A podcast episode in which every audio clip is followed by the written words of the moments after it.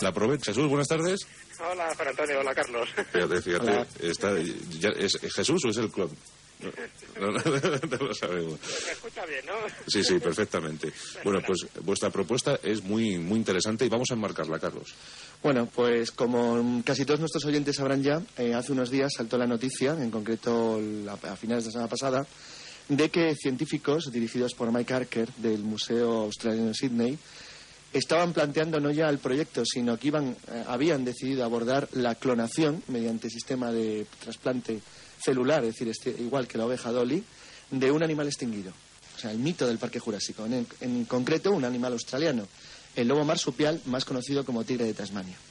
Ese es el marco general. Y ahora vamos a hablar, además de este caso, de otros tres proyectos que hay en el mundo, exactamente iguales, y lo que parece es que hay ya una clara y decidida carrera de ver quién es el primero que reconstruye una especie extinguida por eh, sistema de clonación, no por sistema de selección genética, que en eso se acaba de conseguir un gran éxito hace poco, como fue el caso del uro. Bueno, Jesús, esto es lo del Parque Jurásico, ¿no? O parecido. Mm, Yo creo que regresamos al Parque Jurásico, sí. Mm. Es bastante parecido. Lo que hizo ahí Spielberg, pues hombre, aunque técnicamente todavía no se puede ¿no? realizar lo que, lo que aparece ahí en la película, pero es verdad que a otros niveles, y sobre todo lo que es la, la idea básica, resucitar especies extinguidas de animales, incluso se ha llegado hasta el hecho de, de por lo menos plantear la posibilidad de duplicar faraones con el, material genético de momias de hace 2.400 años de antigüedad, ¿no? Esto por lo menos es una, una de las pretensiones de un biólogo molecular y un egiptólogo de la Universidad Sueca de Uppsala, que intenta hacer eso. O sea, que ya no solo estamos hablando de reconstruir y hacer revivir pues al moa o al mamut o al tigre de Tasmania, sino que cuidado, que todavía algún faraón puede salir de ahí de la ultratumba y contarnos los secretos más inconfesables del Egipto faraónico. Pero esto, esto es tremendo porque, claro, estamos hablando estos días muchísimo sobre Atapuerca, con esa famosa pelvis Elvis, Elvis, que, que se ha Elvis descubierto. Si tiene ADN, es una- estamos hablando de una, de una cadera Sí, de hace señor. 300.000 años. ¿no? Efectivamente, lo que ha hecho Jesús sobre el caso de las momias, de las momias egipcias que intentan re- reconstruir o clonar en Suecia, que obviamente nunca sería el propio faraón, sería un gemelo idéntico del faraón, eh, se podría llegar al intento de, ¿por qué no?, de intentar reconstruir un Neandertal. Con lo cual volveríamos en la humanidad a tener dos especies de seres humanos. Nosotros, los sapiens, y una segunda, a la cual la selección natural, o vaya usted a saber qué, hizo desaparecer de la faz de la Tierra hace 30.000 años. Bueno, bueno, es que somos dioses. ¿Acaso Jesús? Diría alguien. Desde luego, esto es, la- esto es lo más parecido a ser dioses. Ya no solo es crear vida, sino además recrear especies extinguidas hace muchísimo tiempo, como puede ser el caso de los mamut, que es la, la posibilidad más real, ¿no? De, de volverles a la vida, pues estamos hablando de una especie desaparecida hace más de 10.000 años, ¿no? Sí, pero que, eh, tengo entendido que se comió un filete a alguien hace 100 años, ¿no? Sí, la verdad es que se dieron un verdadero festín unos cuantos paleontólogos que recogieron allí uno de los mamut eh, pues eh, congelados en Siberia y bueno, todavía es verdad que estaba en ciernes todas las técnicas de cloración, ellos no lo sabían y la verdad es que debían tener hambre y en ese momento pues se lo empezaron a comer y les supo bastante rico, según cuentan, ¿no? Pero la posibilidad de clonarlos, es decir, de, bueno, pues de recrear estos seres que habitaron en las eras glaciales, pues eh, no es nueva. Ya desde el año 67, un científico de la Universidad de Bonn pues ya expuso esta posibilidad de obtener un mamut vivo a partir de los restos de estos animales perfectamente conservados en los hielos de la tundra siberiana. O sea que es una posibilidad que ahí está, desde luego en los años 60 se ha empezado a hacer más experimentos y técnicamente en principio es posible siempre y cuando se pueda reconstruir pues una cadena de ADN pues sin demasiadas alteraciones, ¿no? Sin demasiados defectos, que ese es el problema. No, no solo basta con que el ADN no esté degradado, sino que en fin, todas las proteínas y las enzimas del núcleo pues han de encontrarse en perfectas condiciones y eso no siempre se consigue. Alguien puede decir, Carlos, de, bueno, ahí tenemos el uro, ¿no? El caso Claro, del- del bueno, lo que pasa es central. que eh, lo que acaba de decir Jesús, que es el, el intento ruso-japonés que espera conseguir un mamut a lo largo de probablemente a finales de este año in- para intentar que nazca en el año 2000, que es un proyecto muy, muy avanzado y muy serio. Pero es ¿cómo? también ¿Que, que está diciendo que pueden hacer ya en el 2000 un mamut? Sí, lo van a intentar, lo están, vamos, es una noticia de hace tres meses y lo que están intentando es reconstruir, como ha explicado muy bien Jesús, el ADN del mamut original para implantarlo en una hembra de elefante africano. Mm. Ese sistema sería como el de la oveja Dolly, es decir, sería reconstruir la cadena de ADN para luego, mediante una clonación, decir, en la célula, decir, hacer una- un trasplante y poder conseguir un mamut. Sin embargo, el sistema del uro fue diferente, fue un sistema de selección genética hacia atrás, que era lo que en principio se pensó hacer con el mamut. Consiste en ir seleccionando dentro de las cadenas del ADN de eh, bisontes vivos y bisontes y toros actuales para eh, intentar conseguir no una hibridación, sino conseguir un feto, es decir, que luego fuera un ser viable, pero que fuera cada vez más seleccionado hacia atrás hasta conseguir recrear la raza original. Eso se consiguió efectivamente entre un equipo de investigadores alemanes y polacos hace dos años y el uro es una especie reconstruida. En el caso del tigre de Tasmania, que es el que voy a poner como ejemplo eh, general de los proyectos que hay, el otro sería claramente el del mamut, y hay un tercero interesantísimo para mi gusto personal, que es eh, un proyecto neozelandés de reconstruir un MOA. El POA era un ave, era un ave de tres metros de altura, que es, sí, bastante le- lento además, que fue, eh, bueno, el último le mataron los maoríes a finales del 18. Es decir, no fue visto por europeos por, por meses casi. Bueno, pues el MOA eh, lo va a intentar reconstruir a través de la extracción de la cadena de ADN de un huevo que ha encontrado intacto. En el caso del tigre de Tasmania, o el lobo marsupial, lo interesante es que se conservan embriones enteros, es decir, incluso fetos completos, porque uno de ellos fue introducido en 1866 en un frasco de alcohol. Eso es una práctica muy común entre los investigadores del siglo pasado. Pero si hubieran metido en formol, hubieran destruido todo el ADN, que es la técnica clave, el elemento clave de la técnica de clonación. Como no lo hicieron, al meterlo en alcohol, cuentan con un feto entero. Pero es que además tienen restos suficientes en otras muestras que se conservan como para intentar abordar la construcción de un- del ADN completo de un lobo marsupial y reconstruirlo. Problema, como hablaba antes con nuestro naturalista, ¿qué haces luego con un lobo marsupial? Los cánidos necesitan clanes de aprendizaje.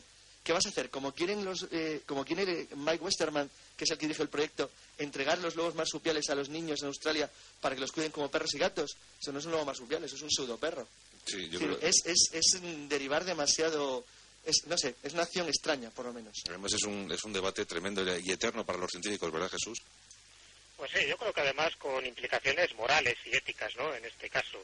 Sobre todo ya cuando el siguiente paso, una vez que se empiecen a clonar pues, los tigres de Tasmania, el MOA y el mamut, pues es eh, clonar seres humanos, ¿no? Sí. Desde luego ahí lo que se decía antes, la ciencia sin conciencia ruina del alma, ¿no? Una clásica frase. Y es verdad que esto va a plantear muchos problemas éticos y, bueno, de unas eh, consecuencias impredecibles, ¿no? Pero bueno, el hecho es que se está haciendo y el hecho de que ya tanto el uro como otro de los animales que no se han citado, pero que también se ha conseguido, ¿no? Clonar el ADN que es del cuaga, que es un équido desaparecido hace más de un siglo, muy poco conocido. Y fíjate, es tan importante toda esta investigación que, eh, que la investigación sobre el material hereditario de las especies extinguidas y se ha vuelto tan común últimamente que hasta hay una especialidad científica dedicada a su estudio. ¿Sabéis cómo se llama? La paleogenética. Paleogenética. Es que, es O sea que- fíjate en la- el futuro que espera no solo a estas espe- especies extinguidas, sino, en fin, si somos capaces de hacer clonaciones o duplicados de faraones, digo que las consecuencias pueden ser bastante sorprendentes. Bueno, Jesús, a mí me ha puesto los pelos de punta con lo de los faraones, ¿eh? Claro, vio, vio otro día los niños del Brasil y está aterrado. Bueno, los niños de Brasil, ¿qué opinión tenéis sobre esa película? A ver, eh, Jesús, tú mismo, a ver. A ver. Eh, bueno, es una película de ciencia ficción, evidentemente. Es de ciencia ficción, pero basada remotamente en descubrimientos científicos de los que se conocía. Ten en cuenta que estamos hablando de una película ya bastante antigua, no sé si tienen unos 20 años ya Sí, por sí, tiene más de 20. más de 20 años. Entonces, te quiero decir que por entonces la genética no estaba tan avanzada como está ahora, ¿no? Pero esa posibilidad que se plantea ahí tan descabellada ahora mismo. Y ahora sí que se podría hacer pequeños hil- hilderitos por ahí, ¿no? En miniatura y, por supuesto, cualquier otro tipo de, de seres, siempre y cuando se haya tenido, pues, eh, la, la ocasión de preservar su código genético, en fin, su genoma, ¿no? Cosa que no siempre se ha hecho así. Pero, desde luego, eso técnicamente se podría hacer. Bueno. Ahora, ¿qué sale ahí? Claro. Vamos a ver qué Claro. consecuencias podría tener, ¿no? Sí, por ejemplo, ahí esto tiene una... Voy a, además que no es un proyecto cristiano, lo cual no deja de ser interesante. No me seas infiel. eh, Clonar santos. ¿Habéis oído, no? Perdón, Clonar santos. con las, Clonar santos. con las reliquias. Claro, es decir, de cuerpos incorruptos. Fijaos qué cosa más absurda, porque además ni siquiera, claro, por supuesto, un proyecto cristiano, dado que eh, estamos en un país como es España, donde la legislación, como otros muchos países europeos, prohíben terminante y taxativamente la clonación de seres humanos. Yo personalmente estoy también en contra, es decir, en tanto que no entiendo la necesidad, es decir, o por qué es necesario clonar un ser humano. Solamente se me podría convencer en algunos casos eh, el intento de obtener una copia genética, por ejemplo, de un niño que tenga un cáncer para que su hermano Eh. le pueda permitir el trasplante de una médula. Bueno, yo creo que como todo se podría estudiar en casos individuales, pero a mí La- me da bastante miedo. eh, La clonación de miembros es otra cosa. Es que eso es terrorífico ya. Es decir, lo, lo que- lo que sería clonar para, para trasplantes, eso sería tremendo, porque sería la generación de una subhumanidad de personas dedicadas exclusivamente a ser fuente de trasplantes para las clases pudientes o desarrolladas. No lo sé, la verdad es que tiene unas implicaciones legales, ya no solo científicas, muy preocupantes. Carlos, eh, Juan Antonio, sabéis que ya se ha creado la primera empresa para clonar seres Sí, efectivamente. Eh, que detrás de esta empresa está el movimiento realiano, que sabes que es un Se movimiento quieren clonar a sí mismo todos, ¿no? dado por Rael, en fin, una secta Eh. pseudo platillista y religiosa. Muy buenos todos, sí. Y lo que intentó hacer, que, sí. que eso ya funciona, ya no es ciencia ficción, es gracias a la cual, una empresa además que se llama Clonade, gracias a la cual los padres dispondrán pues de un bebé clónico, gemelo, idéntico a uno de ellos, siempre y cuando pues pueda pagar una elevada cantidad, claro que son 28 millones de pesetas, 200 mil dólares, ni más ni menos. Pero, en fin, ahí está, es una empresa donde se podría decir de forma periodística que ofrecen hijos de diseño a la carta. Hijo de diseño de la carta. Bueno, yo no sé. Y, y la red está muy complicada con.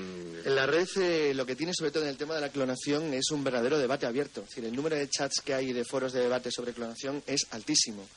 Eh, yo, cuando demos luego las páginas, o si quieres ya, No, voy a, bueno, pues más tarde cuando demos las páginas, de hecho, dado el, el tema de la conversación de hoy, que es muy técnico, voy a dar una página de clonación muy sencilla, donde explica tanto la historia como los objetivos de la clonación y, por supuesto, una de curiosidad del lobo marsupial, Mm. en el cual matizaré una pequeña originalidad que todavía no he citado sobre, sobre el tigre de Tasmania. Pero bueno, que, que sí que es un debate serio. Es un debate serio porque es un debate que no se ve exactamente en qué va a acabar. Es decir, no está claro. Es decir, en qué va a acabar esto es que es una verdadera locura. Es decir, es que se podría hacer prácticamente cualquier cosa. Y lo malo, lo malo no es solamente el saber, el, el- el que alguien tenga el proyecto de hacerlo, sino como ha hecho Jesús con el caso del sueco que quiere, que quiere duplicar la momia, una momia de faraón egipcio. Sí, sí. Es que, es decir, es que se puede hacer cualquier locura que a uno se le ocurra. Es decir, puedes recrear razas extinguidas, como acabo de citar, podrías llegar al intento de recrear a los Neandertal en el siglo XXI. Con lo cual tendrías dos especies, o por qué no el Homo erectus, que es lo suficientemente inteligente para trabajar y lo suficientemente tonto para no tener pedir derechos. Decir, se podrían llegar a extremos terribles. Por eso yo soy curiosamente de los que apoyan la plataforma de conceder derechos fundamentales a los, eh, a los eh, simios superiores, al menos. Porque creo que es la marea de garantizar y evitar lo que en el futuro podría ser una generación de razas esclavas, claramente. Mm. Eh, de- de- no sé si- yo creo que todos tenemos la sensación que estamos en los albores, ¿verdad, Carlos Jesús? De algo, de algo extraño que se nos escapa, ¿no? Es que se nos escapa. Se, escapa nuestro entendimiento. ¿no? ¿Qué, qué opinas, Jesús? Mm, ¿Algo terrible tenemos en ciernes o no? Eh, hombre, esperemos que terrible no, pero desde luego eh, está, está un poco en consonancia con los tiempos que estamos viviendo. La información es abundantísima y los cambios pues son tremendos, ¿no? Los cambios de todo tipo de cosas, ¿no? El- lo que se llama el cambio cualitativo, o en fin, o el efecto, el efecto 2000, la, la nueva era hasta la que estamos llegando, ¿no? Pero bueno, es importante, sobre todo cuando hablamos de genética, porque es una de las claves importantes para entender el futuro de la humanidad. Entonces, sería importante además que todos los oyentes tuvieran un dato en mente, porque a mí eh, me parece escalofriante si se utiliza mal. Sabéis que hay numerosos centros dedicados a guardar, cuidadosamente conservadas y catalogadas, células de animales y plantas, sobre todo, bueno, pues especies en extinción, ¿no? Que son las más las más peligrosas en este caso. Dice, el ejemplo más destacado es el banco de células que se encuentra en Rockville, en Estados Unidos. Bueno, pues en él permanecen conservadas, si no recuerdo mal, 48.000 muestras biológicas de diferentes especies animales, así como diversas razas y tipos humanos. Es decir, si tenemos ahora mismo la capacidad de extinguir toda una etnia como de crearla. Es decir, o de hacerla, bueno, pues reaparecer un poco de las tinieblas del pasado, como está haciendo este famoso biólogo molecular sueco del que estamos hablando, que sabéis que uno de los proyectos que quiere hacer, aparte de lo de resucitar esta momia, ¿no? es, eh, bueno, pues trabajar con ciertos restos de indios que habitaron Florida hace 8.000 años y, bueno, pues consigue, a través de ese material genético que nos ha llegado, pues, eh, y averiguar las costumbres sociológicas y antropológicas que tenían en aquella época, igual que se está haciendo ahora, con, ya sabéis, con el famoso hombre encontrado en los Alpes, ¿no? En los hielos de los Alpes, que vivió pues hace unos 50 siglos aproximadamente. Bueno, pues también se están utilizando estas técnicas. Podemos destruir toda una raza o crear una raza. Fijaros Ahí, en el fíjate, Jesús, que hay una cosa muy importante aquí que acabas de citar. La semana pasada surgió al hablar de Perry el tema de, de los, de los esquimales que él llevó a Estados Unidos y la vida tan horrible y miserable que llevaron debido a la explotación a que fueron sometidos y a su conversión en poco más o menos que objetos de investigación y curiosidad. ¿Os imagináis lo que sería lo del indio de Florida, reconstruido 8.000 años después? Sí. Si una especie de objeto extraño colocado fuera del tiempo y del lugar donde le tratarían poco más o menos como un muñeco de Disneylandia. Puede ser, claro, sí, sí, sí, puede ser algo sí, tremendo. sí. Estaba pensando que Mike Carker, el, el- el director del proyecto del Tigre de Tasmania, ha di- dicho algo terrible, en una frase que es literal. Dice que ya no es cuestión de preguntarse sobre si se debe, clonar el tigre de Tasmania, sino que de preguntarse cuándo empezamos. O sea, es que ya no quieren ni discutir y si esa cosa es, Ah. es, es eh, moralmente adecuada o no. O sea, es que les da igual. Yo es que veo a los científicos con muchas ganas, ¿eh? con demasiadas ganas de entrar unas este ganas locas. Además, Sí. todo el mundo quiere ser el primero. Sí. En lo que ha dicho Jesús de los realianos es cierto, pero la polémica surgió, como bien se sabe, por un biólogo norteamericano que eh, estaba dispuesto a ser el primero. Pero es que hay un tema personal. Es decir, es que alguien quiere ser el primero para pasar a la historia, para demostrar que ha podido ser él. Y eso es lo más peligroso. Porque, claro, te podés poner a, a resucitar cualquier cosa. A ver quién consigue la más espectacular. Hombre, si hubiésemos clonado a Jesús Callejo y tuviéramos 50 clones, lo, podíamos a- lo poníamos a firmar libros ahora por toda España. Abrir la tribu. Claro, eh, con el nuevo libro, ¿no, Jesús? Enhorabuena. Muchas gracias. Pues eso. De salir, es verdad. eh, Hace una semanita, eh, no sé si todavía está distribuido, pero ya tengo una última criatura, un nuevo niño literario. ¿Y cómo se va a llamar o cómo se llama? Se llama ya La historia mágica de las flores. ¿Cómo ya? Sea, que Que- ahora de Además, como he leído algo es raro de verdad. Uy, va a ser Sí, sí, es sí. interesantísimo. La verdad. historia mágica de las flores de Martínez Roca, supongo, ¿no? De Martínez Roca, sí. De Martínez Roca. La historia mágica... de- Bueno, ya hablaremos largo y tendido porque Hablaremos de las flores. También es un tema curioso. algo se podrá clonar también bu- buscando semillas del pasado, ¿no? Sí, Claro. podrían hacer, por ejemplo, que vuelva a aparecer la, la megaflora del Jurásico con sus árboles de 40 metros y cosas así. Ah, ¿Lo que- puestos a ello? ¿O por qué no la libélula gigante? Sí, ¿Qué te, qué te parece esa idea, Jesús, de, de- de clonar o, o buscar los- las flores ancestrales? Bueno, lo que no sabéis es que ya se ha hecho. ya lo sabía. Ya se ha hecho. Tal, Edward Gollenberg eh, consiguió analizar el material hereditario de una planta, que era parecido a una magnolia, que vivió hace 18 millones de años. Ah, con, con la florecilla, con la florecilla sí, ¿no? Sí, es una magnolia. Hombre, es más sencillo, es que la otra tiene tela. Intentar reconstruir un dinosaurio o algo así es más complicado. Como no se quejan, o sí, ya lo veremos con el libro de, de Jesús dentro de, de poco, si las flores se quejan o no se quejan, las plantas se quejan. Bueno, pues vamos con esas páginas. en- Venga, en- en- vamos a dar, primero vamos a dar una página para que nuestros oyentes puedan, los que no sean expertos en ello, no como, como nosotros, no tengan un gran conocimiento, donde pueden enterarse de cuáles son los fenómenos, es decir, cómo se realiza una clonación de una manera sencilla y clara, muy bien explicada y además hay una historia de, de la clonación. La página es las 3 W, unap, con B, punto edu, punto co, barra medicina, barra revista, barra clonación, html.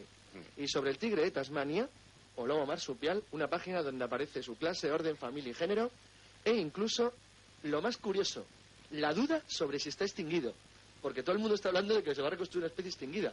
Pero hay alguna duda sobre si está extinguido o no. En la página internet que voy a citar no le da como especie extinguida carácter definitivo.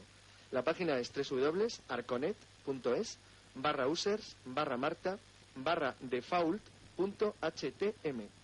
Ni se extingue ni se le espera, di- diría el otro, ¿no? Sí, sabes que ahí se, se conocen algunos avistamientos desde 1936, que murió el último Sí. en un zoológico. Sí.